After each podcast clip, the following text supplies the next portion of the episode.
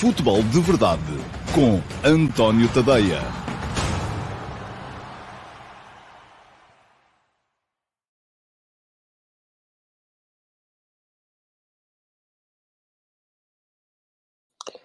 Ora, então, olá, muito bom dia a todos e sejam muito bem-vindos à edição número 725 do Futebol de Verdade. Hoje é segunda-feira, dia 16 de janeiro de 2023 e ontem houve derby de Lisboa, Benfica Sporting, empataram 2-2. O Sporting esteve duas vezes em vantagem, das duas vezes o Benfica conseguiu chegar ao empate, mas não foi capaz de dar o passo que faltava para poder uh, sair com os três pontos e dessa forma impedir a aproximação do uh, Sporting Clube Braga e do Flóculo do Porto na tabela classificativa. Vamos uh, aqui hoje, todos juntos, desmontar o que se passou ontem no relvado do Estádio da Luz. Não vamos falar assim tanto do uh, Flóculo do Porto Famalicão, que se jogou assim que acabou o Benfica Sporting, por uma razão muito simples, eu ainda não consegui ver o jogo com olhos de ver, vi o resumo, mas não vou, obviamente, fazer-vos aqui uma leitura daquilo que se passou, apenas a olhar para o resumo. Estava em estúdio na RTP quando o Flóculo Porto começou a jogar uh, e depois, uh, entre jantar, não jantar e por aí afora, acabei por não conseguir ainda ver o jogo do Porto. Tenciono perceber, e dei uma vista de olhos na segunda parte, mas com o jogo já resolvido, não será uh, com certeza uma forma muito honesta de avaliar o que quer que seja que se tenha passado até ao momento em que o Porto chegou, e com celeridade, aos 3 a 0. Muito bem.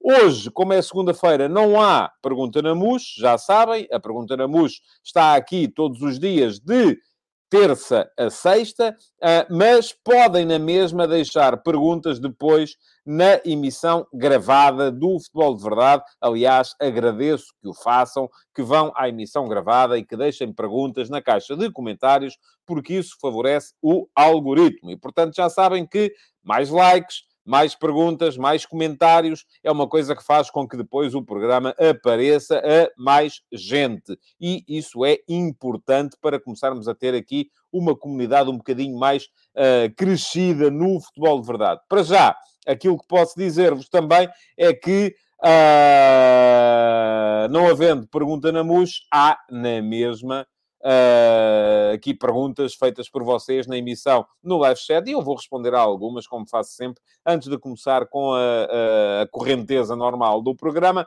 Vou olhar aqui para uh, quem uh, perguntou no live chat e hoje a pole position foi para o Carlos Guist, faz-me aqui uma pergunta relativamente ao derby de ontem. Eu já vou entrar mais a fundo no derby mais daqui a bocadinho, mas vou-lhe responder, Carlos, o que achou do jogo do Ugarte, gostei. Uh, e diz o Carlos, pensei que o Sporting ficaria exposto com o Ugarte e uh, Pote, mas o Ugarte jogou por três. Gostei da intensidade do jogo, mas nota-se nas duas equipas que o banco é muito curto. Bom, no caso do Benfica, notou-se que o banco é curto porque Schmidt nem sequer recorreu a ele uh, e terá faltado ali alguma capacidade uh, para dar a volta à situação a partir de determinada altura. Mas, volto a dizer, já lá vamos. O Paulo Neves hoje está absolutamente, como dizem os meus amigos italianos, scatenato, e uh, aqui neste período prévio do programa já fez algumas uh, seis ou sete perguntas. Eu selecionei duas das muitas que fez, Paulo, porque também não queremos monopolizar o programa consigo. E então, a primeira que ele me faz é esta, vale a pena o perdoa-me mútuo que parece existir para Rafa voltar à seleção. Paulo, a minha posição relativamente a isso é a mesma de sempre. Acho mal que os jogadores se indisponibilizem para representar a seleção. Acho que o selecionador deve escolher os melhores dentre eles. E não sei se há aqui um perdoa-me mútuo. É, eu volto a dizer, o Paulo está a ouvir muita coisa, muita coisa, muita coisa, muita coisa, que a gente não sabe se é verdade ou se é mentira. Eu sei lá, alguém foi pedir desculpa a alguém? Foi quem? Foi a Federação que pediu desculpa ao Rafa? Porquê? Foi o Rafa que pediu desculpa à Federação. Porquê? Ah, e alguma destas muitas coisas que se colocam a circular por aí são verdadeiras. E vou aqui abrir um pequeno parede só para vos explicar uma coisa. E ainda no outro dia, no meu canal de Discord, estávamos a, a, a, debater isto, eu e os meus subscritores premium, e aproveito também para deixar aqui a passar em rodapé o endereço uh, do meu Substack, é este, tadeia.substack.com, está a passar aqui e vai ficar aqui em cima também uh, o. Um, e agora anda à procura. Está aqui a caneta, já não a encontrava. Está a passar ali em cima o uh, endereço para poderem uh, subscrever. Podem fazer subscrições gratuitas, como podem fazer subscrições Premium, a subscrição Premium paga uh, 5 euros por mês, mas tem acesso não só a todos os textos que eu vou produzindo, como também ao meu canal de Telegram, onde eu leio os textos, para vocês não perderem tempo a ler, podem ouvi-los enquanto uh, estão a fazer outras tarefas, e também ao meu servidor de Discord, onde discutimos as coisas. E ainda no outro dia estávamos a debater lá, e eu aproveito para trazer uh, a, a, conversa um bocadinho para aqui também, uh, toda esta questão em torno do protagonismo que foi ganho na Seleção Nacional pelo personal manager do Cristiano Ronaldo, o Ricardo Regufe. Uh, o Ricardo Regufe, para quem não sabe, uh, começou por aparecer na órbita da Seleção Nacional como uh, funcionário da Nike, quando a Nike fez o contrato com Portugal, e isso eu creio que já tem para aí uns 15 anos, se é que não tem mais. Mas, um, a partir de determinada altura, deixou de trabalhar para a Nike e passou a trabalhar para o Cristiano Ronaldo em particular. E tanto quanto se sabe agora, sempre andou dentro da, uh, do estágio da seleção e isso nunca foi assunto. Uh, agora dizem vocês assim, mas nunca foi assunto porquê? Porque os jornalistas uh, silenciavam? porque o, os, um, porque os jornalistas não sabiam? Eu, confesso, acompanho a Seleção Nacional há muitos, muitos, muitos, muitos anos. Uh, sou comentador dos Jogos da Seleção Nacional na RTP desde 2006 e isso fez com que eu tenha ido, enfim, mas o acompanhar aqui uh, não é estar dentro do hotel da seleção, eu não sei quem lá está, não faço a mínima ideia, não consigo saber, não é estar dentro dos quartos dos jogadores, também não sei. A questão é, de repente, de repente, o uh, Ricardo Rufo passou a ser tema de, de problemática nacional. Uh, e a minha pergunta aqui é porquê é que passou a ser? Não que... E atenção, eu acho que se o Ricardo Regufo, como personal manager do Cristiano Ronaldo, andava, como parece que andava, dentro dos estágios da seleção, uh, e ele foi fotografado várias vezes, com, inclusive com o equipamento da seleção e por aí fora, não devia andar. Um, mas aqui, aquilo que me cumpre a mim perguntar e tentar perceber é, por, é se isso já acontecia há mais tempo, por que razão é que durante esse mais tempo isto não foi nunca notícia? E não foi nunca notícia porque nunca houve uma máquina de propaganda a pôr as coisas cá fora naqueles programas que há por aí, tal, tal, tal, tal, tal, tal, tal, tal, tal, que passam horas e horas e horas a bater no ceguinho, e de repente isto passou a ser um tema que passou a interessar às centrais de comunicação que temos por aí, e há muitas. São as dos clubes, as dos clubes que passam a vida a meter cá fora uh, uh, coisas que depois são papagueadas e, ao serem papagueadas, entram na discussão uh, normal. São as dos jogadores, alguns jogadores já têm essas máquinas de propaganda. São as dos empresários.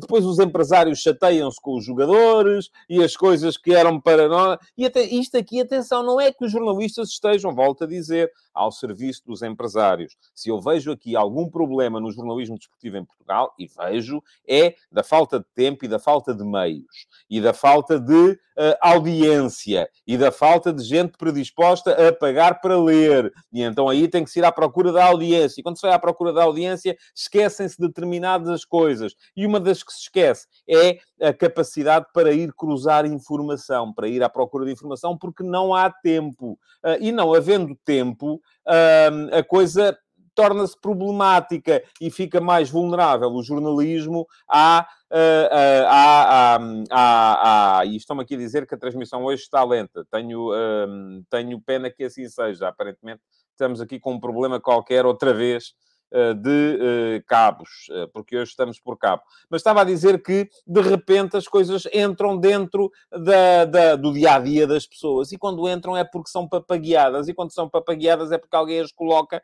dentro da, de, desse dia a dia. E pergunta-me, o Paulo Neves também, uh, nem de propósito, já que é contra os programas desportivos, dê-me uma justificação plausível para ver os da RTP. Paulo, eu não sou contra os programas desportivos.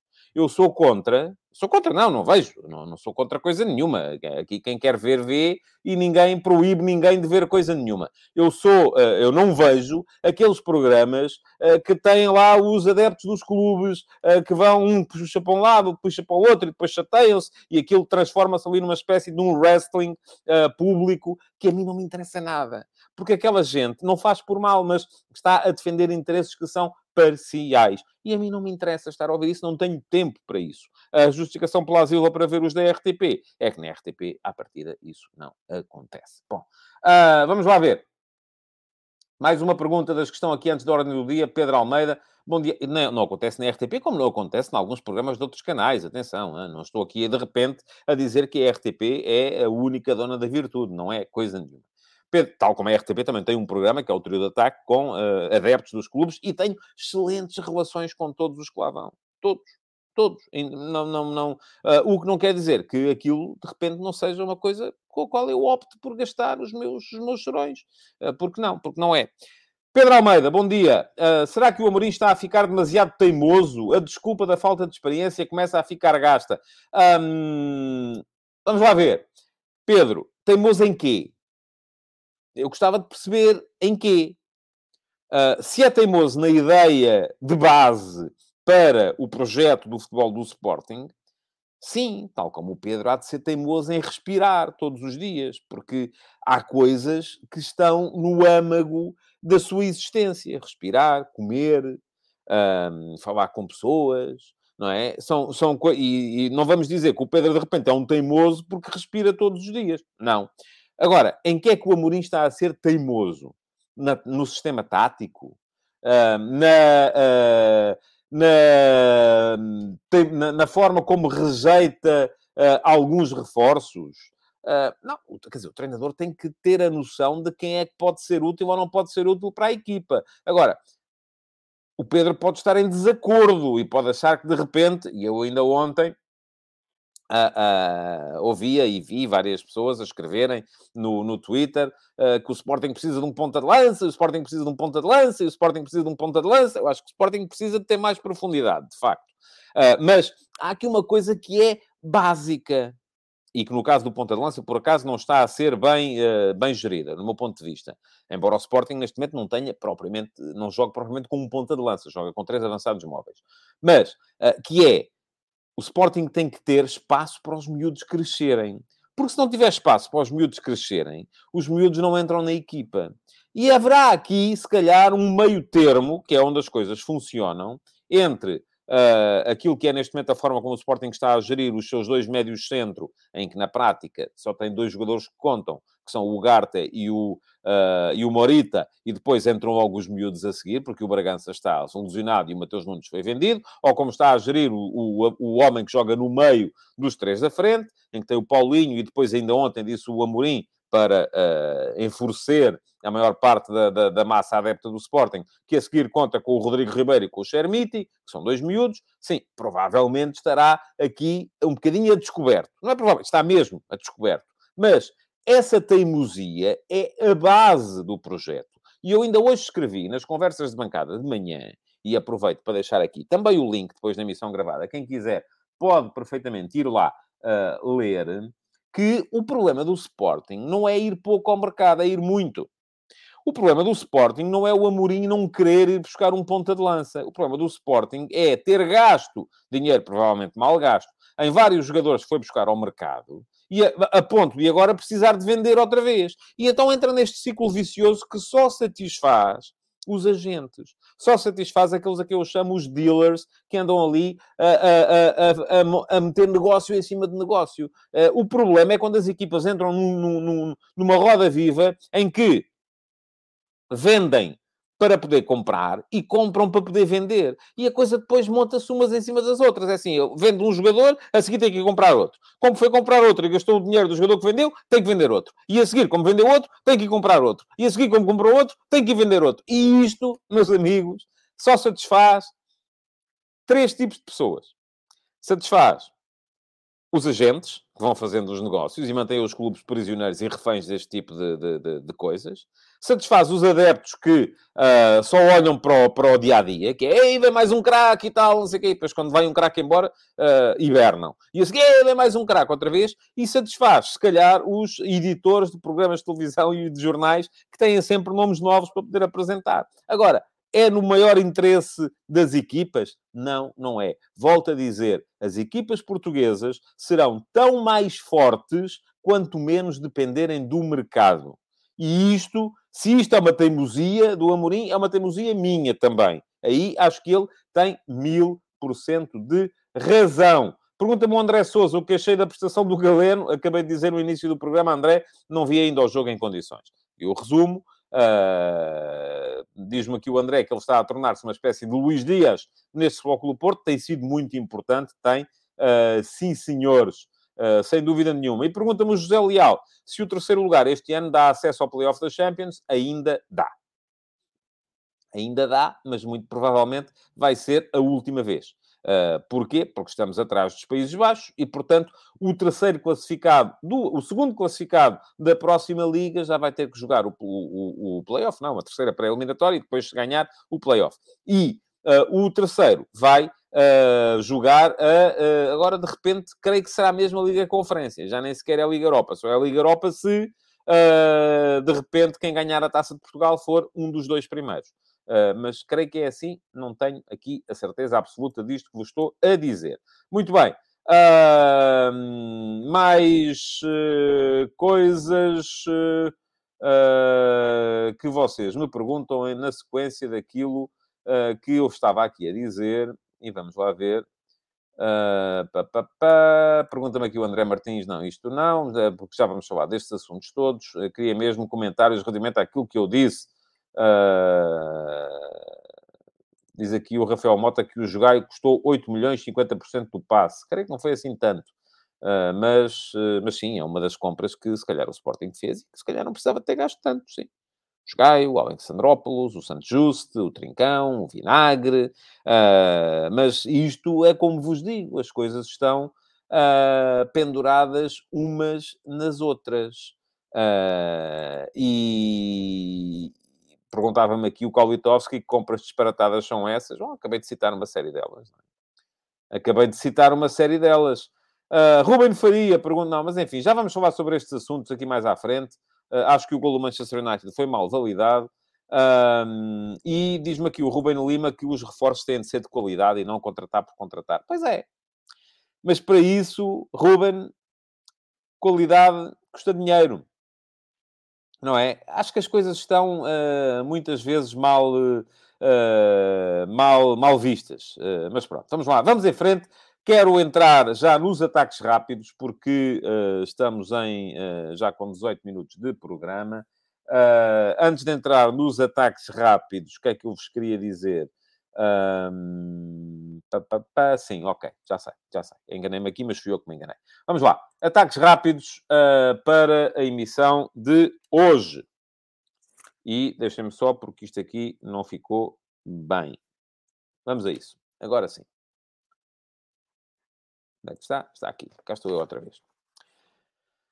Vamos a isso. Uh, já hum, queria assinalar o facto do Roberto Martínez ter estado uh, no uh, Sporting Clube Braga Boa Vista, ter estado ontem no Benfica Sporting, está a aparecer nos jogos, está a viajar pelo país, acho muito bem, que vá ver os jogadores, que fale com os jogadores, acho que é um bom sinal que está a ser dado pelo selecionador nacional e, por falar nisso, o último passo da última sexta-feira, e fica aqui o link para quem quiser ir ler, uh, foi precisamente com a minha opinião acerca da contratação do Roberto Martínez. Quem é que quer saber? Bom, quem quiser saber é só seguir o link e ir ao meu Substack e perceber. Eu já tinha feito uma abordagem mais uh, passageira nas conversas de bancada, na altura em que ele foi contratado, já tinha falado aqui também no Futebol de Verdade do tema, agora uh, escrevi e deixei um pensamento mais consolidado sobre o tema no último passo da sexta-feira passada. Conforme sabem, o último passo passou a ser, que é a minha opinião mais,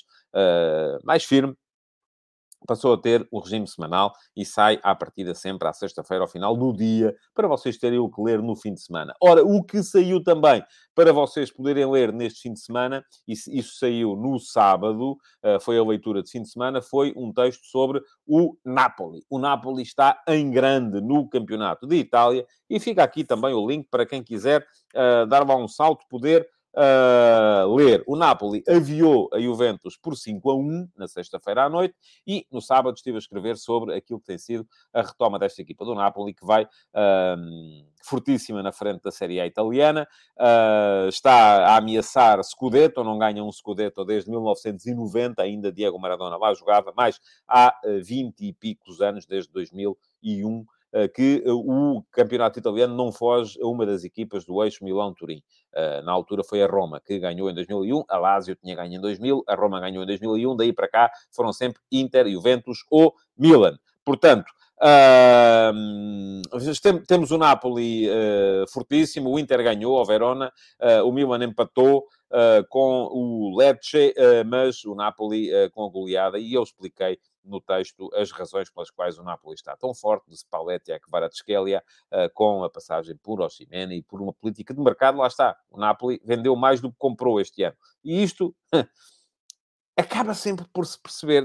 Quando se vai ao mercado, ou se vai para arrasar, e se tem dinheiro para ir para arrasar, ou então vale mais estar quieto. A maior parte das vezes é isso que eu acho. Vale mais estar quieto e ficar com os que se tem. Isso é a melhor coisa que pode acontecer. Bom, futebol internacional, mais coisas. Grande Barça ontem, não vi o jogo. Ontem passei o dia em estúdio, basicamente, por causa do Benfica Sporting. Houve pré-matos, houve pós-matos na RTP. Já vi os golos. Uh, grande exibição do Gavi uh, a jogar como médio esquerdo, aparentemente, um Barça em 4-4-2, uh, eh, e o Gavi, um gol, duas assistências, esteve em grande, 3 a 1 do Barça ao Real Madrid, primeiro título do Xavi uh, como treinador do Barcelona. Além disso, já vos falei aqui do Campeonato Português, do, da vitória do Porto. Uh, boa vitória. O Porto a jogar em casa geralmente chega muito rapidamente a um resultado tranquilo. Foi isso que voltou a acontecer. Entrou de rompante e acabou por por ganhar tranquilamente, 4 a 1 no final. O Sérgio Conceição não gostou muito, eu, conforme disse, ainda não vi uh, e uh, vou ter que perceber melhor uh, aquilo, que, aquilo que, lá se, que lá se passou. certíssimo. Mais coisas ainda no futebol internacional para notar a derrota do Paris Saint-Germain frente ao Rennes. Uh, perdeu por 1 a 0, uh, tem apenas 3 pontos de avanço sobre o Lance. Vamos ter, se calhar, campeonato francês. Eu, eu creio que o PSG vai gerindo a vantagem. Geralmente é isto que acontece. É preciso ali haver um, uma grande barracada para o PSG não ser campeão. Já aconteceu. O Lille foi campeão aqui há, uh, há um par de anos. Uh, não creio que possa acontecer este ano. Creio que o PSG vai voltar a, a, encarrilar e vai acabar por ganhar um campeonato, mas para já vai dando esperanças a quem vem atrás. E o Lens ganhou ao Auxerre e por isso mesmo está apenas a 3 pontos. E foi um grande fim de semana em Inglaterra, com o Arsenal a ganhar por 2 a 0 no North London Derby, 2-0 ao Tottenham o Tottenham a mostrar que não está de todo para estes, para estes filmes. Um, em as medidas, esta equipa do Arsenal uh, vai já com uma vantagem importante também porque o Manchester City perdeu uh, com o Manchester United 2 a 1. O Man United está num excelente momento, está a somar vitórias atrás de vitórias, uh, mas desta vez é preciso dizer que ganhou de uma forma um bocadinho estrambólica, vamos dizer assim.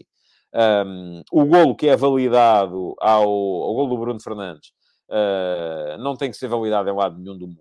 E eu um, aqui uso uh, a expressão uh, que já ouvi, já nem sei a quem, que é se o Rashford não está a interferir no jogo, então o melhor é, é não estar no campo sequer. Porque qualquer um que esteja dentro do campo está a interferir no jogo, não é bem assim.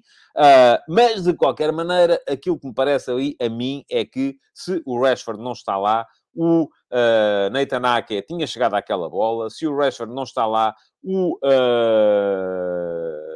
Ederson tinha chegado àquela bola, e é porque o, Rashford lá está, que tanto o Ake como o, o, o, o Ederson não chegam à bola, temporizam um bocadinho a sua intervenção, e isso permite que o uh, Bruno Fernandes apareça de posição regular para fazer aquilo que na altura foi o golo do empate. Uh, portanto, eu só falo aqui do lance, porque me parece que é um lance que pode uh, gerar uh, jurisprudência. É um lance que deve fazer-nos pensar. Uh, agora, de resto, Uh, Pergunta-me aqui o Ruben Faria se a imprensa inglesa fala do roubo. Aqui em Portugal ia ser uma peixeirada durante meses. Sim, agora a questão é...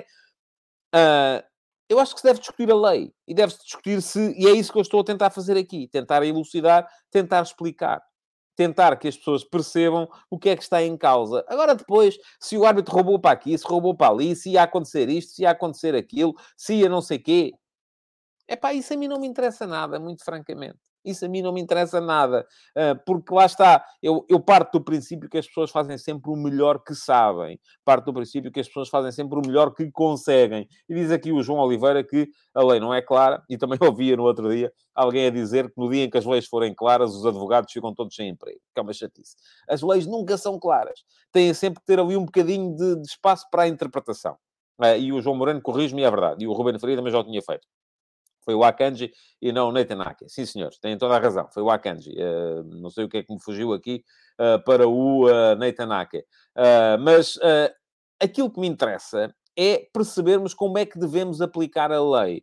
Agora, depois, se foi beneficiado A, B, C, D, se há três anos tinha sido o C e agora foi o A, epá, ouçam, isso, lá está, só interessa às máquinas de comunicação dos clubes. E uh, lá está também, em Inglaterra, de facto, as, uh, o jornalismo tem outro tipo de uh, fôlego, porque há mais gente a consumir, há mais gente a pagar, há mais gente a ver. E, portanto, há mais receita. Havendo mais receita, há mais gente a, a trabalhar, porque há mais receita para poder pôr pessoas a trabalhar. As pessoas, como são mais a trabalhar, uh, têm mais tempo para fazer as coisas e as coisas acabam por sair feitas de outra maneira e não são tão vulneráveis às máquinas de comunicação uh, que por aqui há. Diz aqui o Ricardo Pinto que nos comentários em direto na BT Sports foi dito por um árbitro que o gol tinha sido bem validado. Lá está. A lei permite as duas interpretações. Uh, aquilo que me parece a mim é que há uma interferência clara do, do jogador. Se nós levarmos à letra e percebermos interferir é só jogar a bola, então, então sim, Marcus Rashford não joga a bola. Uh, agora, se de repente acharmos que o facto de ele lá estar interfere com a forma de pensar, com a forma de agir dos jogadores que estão a, a, a disputar a bola, então aí há uma interferência clara do, do, do Marcus Rashford.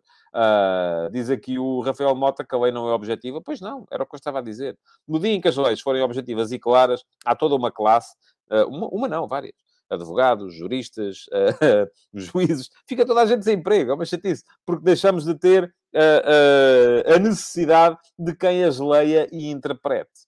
Uh, pergunta ao Josias o que é que diz a lei, que se o jogador estiver em posição irregular e interferir na jogada, deve ser declarado fora de jogo. Se não interferir na jogada, deve ser uh, ignorado. Agora, a questão aqui é: vamos ter que definir o que é que é interferir na jogada. E isto, meus amigos, é sempre subjetivo. Sempre. Tudo na lei. Por isso é que, e alguém dizia aqui, e eu queria recuperar, ainda bem que estamos a falar sobre isto, uh, acerca de clubes estrangeiros e não dos nossos, nós já estaríamos aqui. Uh, com, com problemas graves, de insultos para trás e para a frente. Uh, o João Ramos a dizer o VAR ajuda, mas não resolve. Sim, mas ajuda. A questão é, ajuda. E se ajuda, vamos usar. Agora, resolver, não, não resolve. São homens que lá estão. E sendo homens que lá estão, haverá sempre espaço à interpretação. E é isso que está aqui em causa. Bom, antes de acabarmos os ataques rápidos, só fazer aqui uma menção aos 3 a 0 que o Liverpool apanhou do, do Brighton. Uh, e uh, porquê? Porque estamos uh, no Liverpool e estou outra vez aqui com um problema. Isto deve ser do pó. É um problema no nariz. estamos outra vez no Liverpool. Uh, aliás, Liverpool e Chelsea estão este ano a viver uh, momentos absolutamente uh, escabrosos, porque dificilmente vão conseguir já a qualificação para uh, a Liga dos Campeões, e isto vai uh, ser complicado de gerir, porque o dinheiro não vai abundar. é claro que os, os novos donos uh, do Chelsea estão ainda disponíveis para injetar mais e mais dinheiro. Ainda neste fim de semana foi apresentado o Mudrik, e o Mudrik foram 70 milhões de euros, mais 30 eventualmente por objetivos. E pergunta aqui o Nuno Teixeira se o Klopp vai resistir. Eu acho uh, que uh, a grande questão não é o Klopp. Aliás, e isto, eu ainda no outro dia fiz esta comparação entre a situação Ruben Amorim, época mal planeada, e Jurgen Klopp, época mal planeada. Mas quem é que planeou a época? É o treinador? Uh, o treinador decide tudo? Não, não decide tudo. O Liverpool tem ali claramente problemas e os problemas do Liverpool têm, acho que têm mais a ver com uh, o cansaço competitivo uh, de muitos dos seus jogadores são problemas diferentes dos problemas do Sporting, que claramente não há profundidade suficiente no plantel e não foram substituídos os uh, jogadores que saíram em condições. Mas uh, a questão que se coloca aqui, neste caso, é uh, no Liverpool, eu acho que foi muito a saída do diretor desportivo, eh, do, do, do, Edwards. e isto acabou por fazer com que as aquisições desta época não tenham sido tão bem conseguidas. e isto acaba por ser fatal na forma como o Liverpool está a encarar esta temporada. Mas pronto, vamos seguir em frente. Uh, Pergunta-me aqui o Rafael Mota se o mau planeamento se iniciou com o negócio Darwin. Não, não creio que o problema tenha sido o negócio Darwin. Eu acho que. Uh, e diz o Nilton Alwind que o Klopp é que contratou os jogadores. Não é assim. Uh, aliás, se quiser dar um salto ao meu Substack e consultar a série Eminências Pardas, está lá muito bem explicado como é que é feita, uh, como é que são feitas as aquisições uh, na equipa do, uh, do Liverpool. bom, vamos seguir em frente porque temos que passar para, os, para o ataque organizado de hoje. E o ataque organizado de hoje vai ser todo ele em torno do Benfica Sporting de ontem, para tentarmos perceber então o que é que se passou no, no, no jogo. Não houve surpresas nas equipas iniciais. Eh, tanto o Benfica como o Sporting entraram com os 11 que se esperava. E eu, francamente, esperava estes dois. Enfim, eh, fiquei um bocadinho alarmado, alarmado eh, espantado, no dia do jogo, quando vi que os jornais apontavam a possibilidade de jogar o Saint Just na equipa do Sporting. sempre me pareceu, e devo ter dito aqui, creio que eu disse aqui na, na sexta-feira, que ia jogar o Orsnes no Benfica, o que faria pressupor que o David Neres ia começar no, no, no, banco, está a voltar de lesão, portanto está ainda, se calhar, num momento físico que não é uh, ideal. Uh, mas, uh, de qualquer maneira, aquilo que me parece é que os 11 foram aqueles que se, que se esperavam. Agora, do que eu não estava, de facto, à espera, era da, da, forma como o, como o jogo começou. O Sporting entrou muito melhor do que o Benfica, mas muito melhor. Uh, já se sabia, e isto era previsível também, e eu disse-o eh, na RTP3 uh, eh, antes do jogo, uh, no... no... Oh, Paulo, Paulo, o, Paulo está, o Paulo Neves, eu vou, a sério, prezo-o bastante. Uh, estava a dizer, o António está a falar da arbitragem, então não é para análise de jogo. Eu expliquei, Paulo. Se estivesse mais atento a ouvir e a escrever menos, tinha percebido. Estou a falar de jurisprudência de arbitragem. Acho, e não estou aqui, e ainda bem que é um caso de uma equipa, duas equipas estrangeiras. É para que as pessoas percebam a lei e aquilo que está em jogo. E a seguir pergunta-me: quero ver se comenta a arbitragem do Soares Dias. Comento, sim, senhores, mas não é aqui.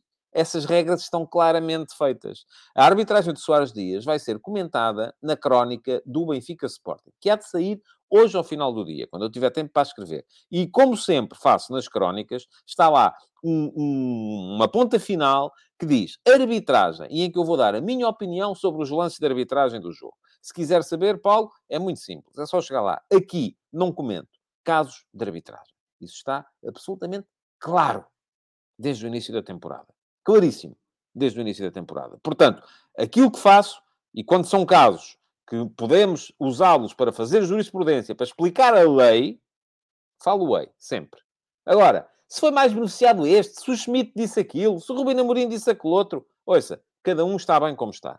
Quem se revê naquilo que o Roger Schmidt disse antes do jogo, que os árbitros portugueses são muito bons, fantástico. Quem se revê naquilo que o Roger Schmidt disse depois do jogo, que afinal de contas o penal, fantástico também. Eu, quem quiser saber o que é que eu penso, é na crónica. Vai sair mais logo. É só subscreverem e recebem por e-mail. Nem que seja a versão gratuita, que são os primeiros dois parágrafos, vão para toda a gente. Depois, quem quiser ler o resto, uh, tem que ser de facto subscritor premium. Mas, volto a dizer, não é de todo, e ontem então não foi de todo aspecto sequer importante.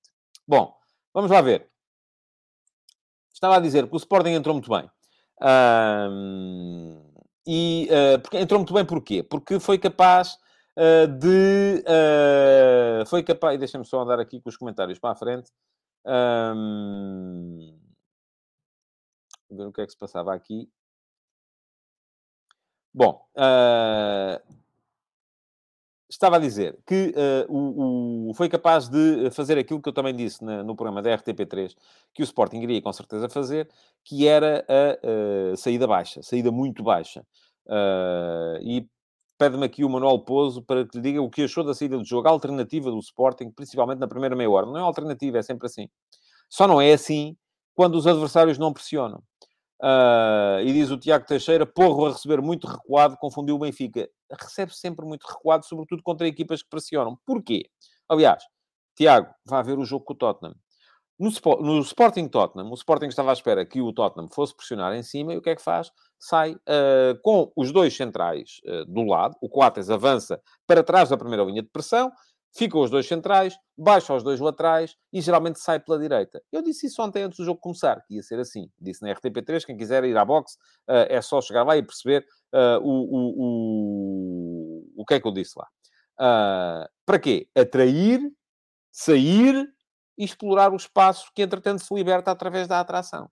E isto o Sporting foi sempre capaz de fazer porque Uh, porque o Benfica não foi eficaz naquele primeiro momento de pressão. O Benfica é uma equipa que está muito melhor no uh, gegenpressing, naquilo que os homens chamam gegenpressing, que é a contra-pressão, a contra-transição, é a reação à perda, do que no pressing puro e simples. Aquela primeira zona de pressão do uh, Benfica foi facilmente ultrapassada pelo Sporting durante a primeira meia hora. O Sporting chamava o Benfica, chamava a pressão, rodava por trás, saía pelo outro lado, e aliás, o gol do Sporting nasce precisamente de um lance assim, em que o Sporting chama a pressão ao lado direito, roda pelo outro lado, sai pela esquerda, há um grande passe uh, depois, uh, só ver, do Pedro Gonçalves, a uh, variar o centro do jogo da esquerda para a direita outra vez, uh, capacidade para meter o Porro, que entretanto já estava na frente, em um para um com o Grimaldo, boa movimentação do Marcos Edwards, bola nas costas, cruzamento, gol.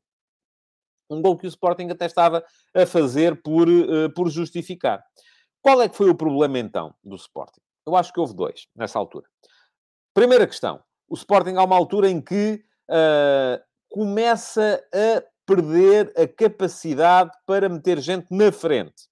E, não, e isto, atenção, um jogo é uno. E eu digo sempre isto aqui. O jogo é uno. O jogo, uh, tanto é Uh... E a sério, parem de me poluir o chat com questões de arbitragem, se fazem favor. Porque uh...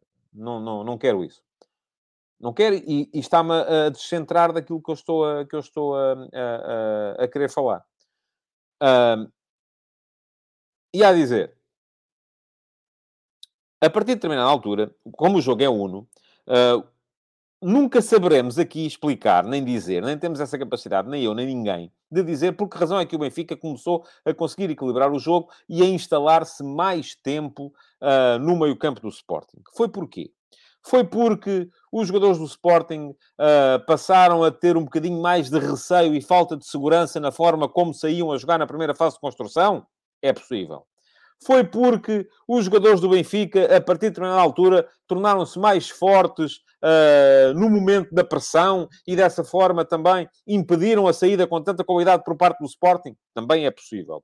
Foi porque uh, em momentos de, uh, do jogo, os avançados do Sporting, o Edwards, o Trincão, deixaram de estar tão próximos uh, do, do, do, resto da equipa para fazerem aquilo que estavam a fazer bem até aí, que muitas vezes faziam, sobretudo no lado direito, a ligação Porro-Edwards, Porro a entregar a Edwards, Grimaldo a vir na pressão, Edwards a virar-se e a ganhar o espaço para, para, para poder depois uh, encarar a última zona uh, em superioridade numérica, é possível. Todas estas situações são possíveis. A verdade é que, a partir de determinada altura, o Benfica passou a estar mais dentro do meio campo do Sporting, passou a conseguir condicionar muito mais a construção do Sporting e passou a conseguir, sobretudo, explorar o espaço, e apanhar o Sporting em contra-transição, e apanhar o Sporting em contra-transição é explorar o espaço que fica nas costas dos dois avançados laterais, do Edwards e do Trincão. Foi muito por aí, foi muito a ganhar bolas aí, que o, uh, que o Benfica foi capaz de virar o jogo para o outro lado. E há um lance uh, que se, são duas ou três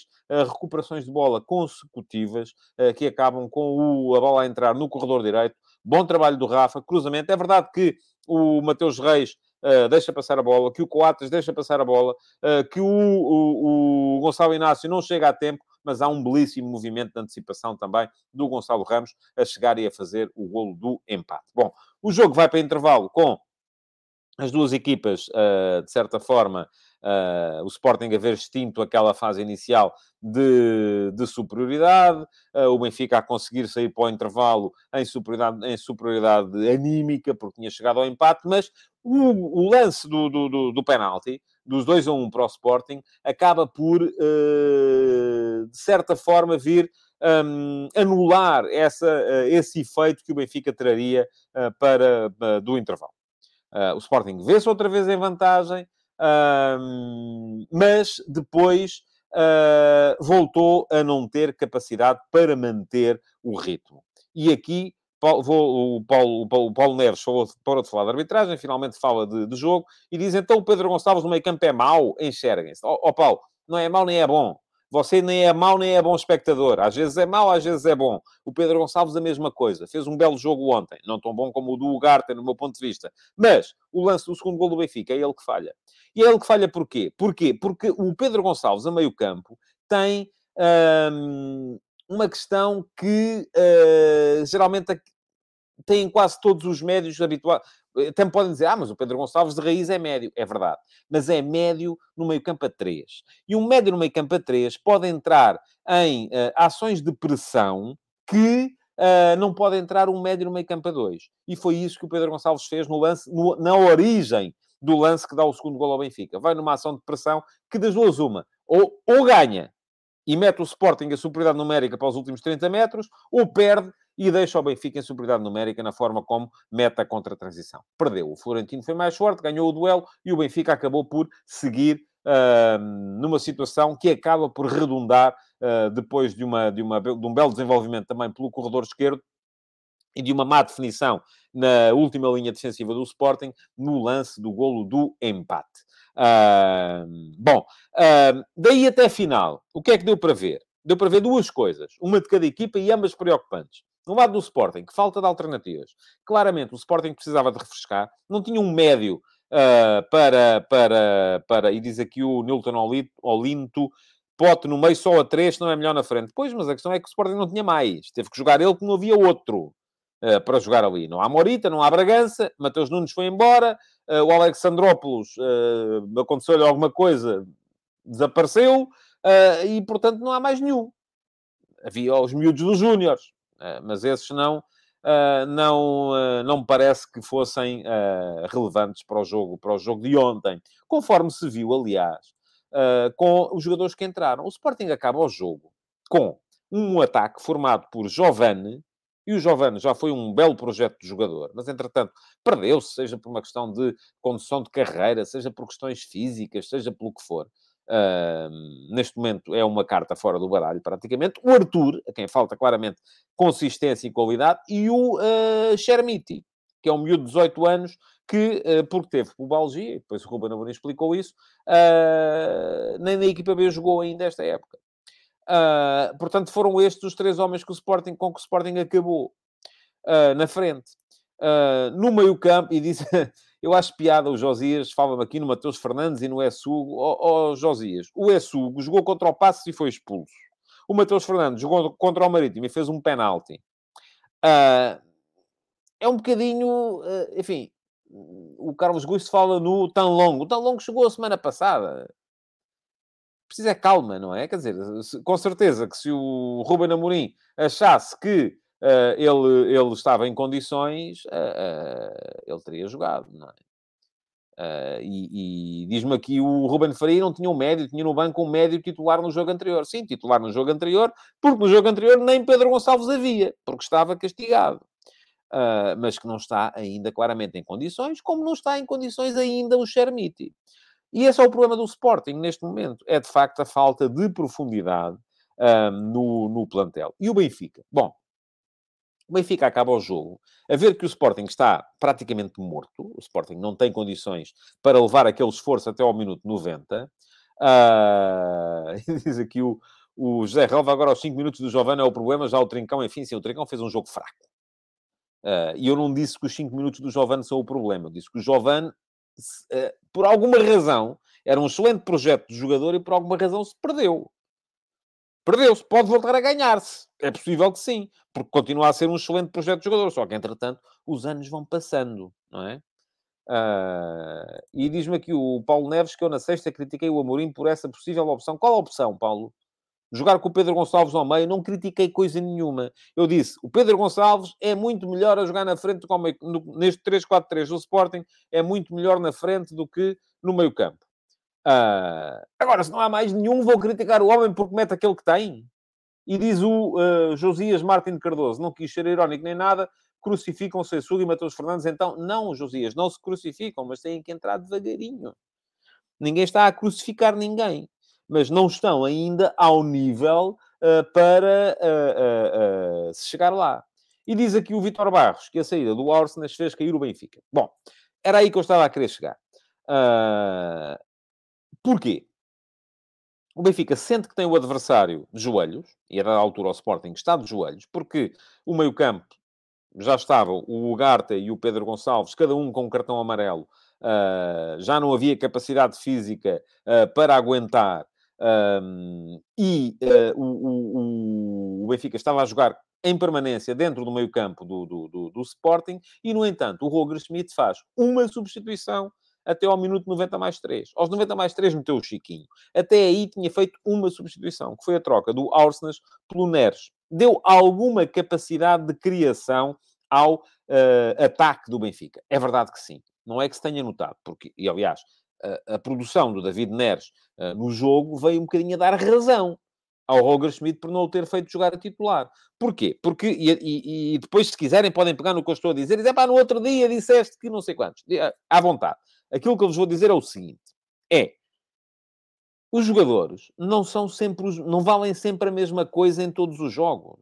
Não estão sempre no mesmo momento em todos os jogos. O David Neres já foi o maior criativo do jogo ofensivo do Benfica e neste momento aparentemente não estará bem. E por isso mesmo não foi titular. Vai ter que ser uh, readaptado às exigências da titularidade e provavelmente daqui a umas semanas voltará a estar bem. Assim o Benfica espera que sim. Uh, mas uh, a questão é. Ontem não esteve bem também. E a questão é, o Benfica, e eu acho que o João Mário fez um belíssimo jogo, mas uh, o João Mário, o Florentino, o Gonçalo Ramos foram os três melhores jogadores do Benfica, na minha perspectiva. O Ugarte, o, o Ugarte, o... Enfim, o Ugarte, o Ugarte e o Ugarte. O Pedro Gonçalves teve coisas boas. O Edwards teve coisas boas, mas desaparece muito do jogo. o Porro teve coisas muito boas também, mas na segunda parte também viu-se menos. Uh, mas um, a questão é que uh, o, o, Benfica, com aquele ataque inicial, com o Gonçalo Ramos, e depois com Neres, João Mário e Rafa, falta-lhe um bocadinho de capacidade de criação. Uh, e não havendo essa capacidade de criação, era preciso mexer. A partir de determinada altura, volto a dizer, com o Sporting dos joelhos, o Benfica tem que forçar. E forçar era meter outros jogadores era meter jogadores capazes de dar algo de diferente. E o Roger Schmidt nunca fez isso. E diz-me aqui o Tiago Caetano que o Nuno Santos joga sempre bem. Sim, jogou bem também ontem. Sim, senhores. Jogou bem, sim, senhores. Uh, bom, uh, agora, olha-se para o resultado, e esta é a última coisa que vamos debater aqui. E o que é que o resultado nos diz? Do lado do Sporting, diz-nos que o título, enfim, o título do Sporting perdeu, uh, não foi ontem, não foi sequer num empate em Braga, onde também esteve a ganhar três vezes e acabou por empatar. O título Sporting não foi na derrota no Dragão, que é uma derrota que tem que ser considerada normal. O título Sporting perdeu na derrota no Bessa, na derrota em Aroca, na derrota no Marítimo e na derrota em casa com os Chaves. São os 12 pontos que tem de distância para o Benfica neste momento. São esses 12 pontos. Um, se tivesse ganho na Madeira, poderia eventualmente pensar que e tal. Ah, agora, assim, é muito, muito, muito, muito, muito difícil é muito complicado uh, para o Sporting. São 12 pontos para o Benfica, são 8 pontos para o Braga, são 7 pontos para o Porto. Não me parece que haja qualquer possibilidade de, uh, do Sporting vir ainda a discutir o título. De qualquer modo, o empate de ontem deixa o Sporting mais longe de Braga e Porto. E neste momento, eu acho que uh, a ideia do Sporting, até porque tem uh, o, o, o, Braga, o Porto e o Benfica na segunda volta em casa, terá que ser, uh, é de facto o jogo a jogo. É tentar ir ganhando, tentar reduzir distâncias para tentar chegar à, à, à Liga dos Campeões. Quanto ao Benfica, a questão aqui é, é muito simples. O Benfica uh, fez um início de campeonato pletórico, absolutamente brutal. Ganhava, arrasava, mas de repente mete-se o Mundial, Benfica sai da taça da Liga, eliminado pelo Moreirense da segunda divisão, da segunda Liga. Recomeça o campeonato e perde 3-0 em Braga. A seguir, ganha o Portimonense por 1 a 0. É verdade que teve várias oportunidades de golo, mas podia ter corrido mal. Vai ganhar o Varzim equipa da Liga 3, na Taça de Portugal, por 2-0. Mas, durante 60 minutos do jogo, o Varzim está ali a discutir e podia perfeitamente ter chegado ao empate. E joga em casa com o Sporting e não consegue ganhar. A distância, que o Benfica uh, já foi muito maior, uh, reduziu neste mesinho, absoluto, uh, reduziu para uma, uma distância em que temos o campeonato reaberto. E a, e a questão é, o Benfica continua a estar à frente. É verdade que sim. Uh, e diz aqui o Rafael Mota que o Benfica tem o campeonato quase garantido, vai ter a mesma sequência do início do campeonato e os outros vão jogar entre si. É verdade, vamos ter agora nas próximas jornadas um Sporting Braga e um Sporting Porto. O, o Braga-Porto, creio que ainda vai um bocadinho mais para a frente. Uh, mas depois o Benfica também vai ter que os defrontar. É? Portanto, a segunda volta é igual à primeira, jogam todos contra todos. Uh, o Benfica continua a estar à frente, continua a ter uh, vantagem, e uma vantagem considerável sobre os, os, os rivais, mas neste momento a própria equipa já duvidará com certeza de si própria. E diz aqui o Cristóforo Ribeiro da Silva: Uau, que crise do Benfica! A crise foi o Cristóforo que usou. Eu até posso olhar aqui para os últimos uh, comentários, ver se alguém falou em crise. Creio que não. Portanto, o Cristóforo é que está a usar a palavra crise. Eu não falei aqui em crise nenhuma. O Benfica está à frente, continua a ser o favorito no campeonato. Mas, de repente, teve dois jogos de altíssima dificuldade, perdeu em Braga e empatou com o Sporting. Se isto não faz a equipa duvidar, parabéns ao psicólogo, a quem trabalha mentalmente aquela equipa. É muito importante que a equipa não duvide. É muito importante que a equipa consiga continuar a, a acreditar que é capaz de ganhar a toda a gente. Foi isso, esse o Benfica que vimos de início da época. Neste momento, não é esse o Benfica que estamos a ver. Lamento desapontá-lo, Christopher. Não preciso falar em crise nenhuma, mas neste momento não é esse o Benfica que estamos a ver. Bom, uh, queria só ver se há aqui mais algum uh, comentário vosso. Uh, Lembrar-vos que saiu mais um F80, saiu precisamente ontem, porque fez 65 anos o Carlos Manuel, e fica aqui o link para quem quiser ir ver, ler o, a história da carreira do Carlos Manuel, que por acaso jogou no Benfica e no Sporting, além do Boa Vista do, uh, e do uh, Estoril Praia e do Barreirense e da CUF, antes de chegar ao, ao, ao Benfica. Uh, mas, o, o, portanto, está lá a história uh, no meu Substack, quem quiser ler. Há também uma mini entrevista que o Carlos me, me, deu, não foi agora, foi já na publicação original daquele, daquele texto, uh, em que ele fala da carreira dele e em que ele explica quais foram os momentos mais uh, fantásticos que viveu enquanto, enquanto jogador. Vale a pena ler a história do Carlos Manuel, porque é um dos jogadores mais marcantes dos últimos 50 eh, anos do futebol uh, português. de resto, é lembrar-vos que têm de deixar like no uh, Futebol de Verdade e que, uh, se depois forem a emissão gravada e deixarem comentários, na caixa de comentários. Isso não só ajuda o algoritmo, como uh, vos habilita a poderem ser selecionados como autores da pergunta na MUSH uh, do programa de amanhã. Porque amanhã o Futebol de Verdade está cá outra vez uh, para, sempre ao meio-dia e meia, falar da atualidade do futebol nacional. Muito obrigado por terem estado aí desse lado e até amanhã. Futebol de Verdade, em direto de segunda a sexta-feira, às 12h30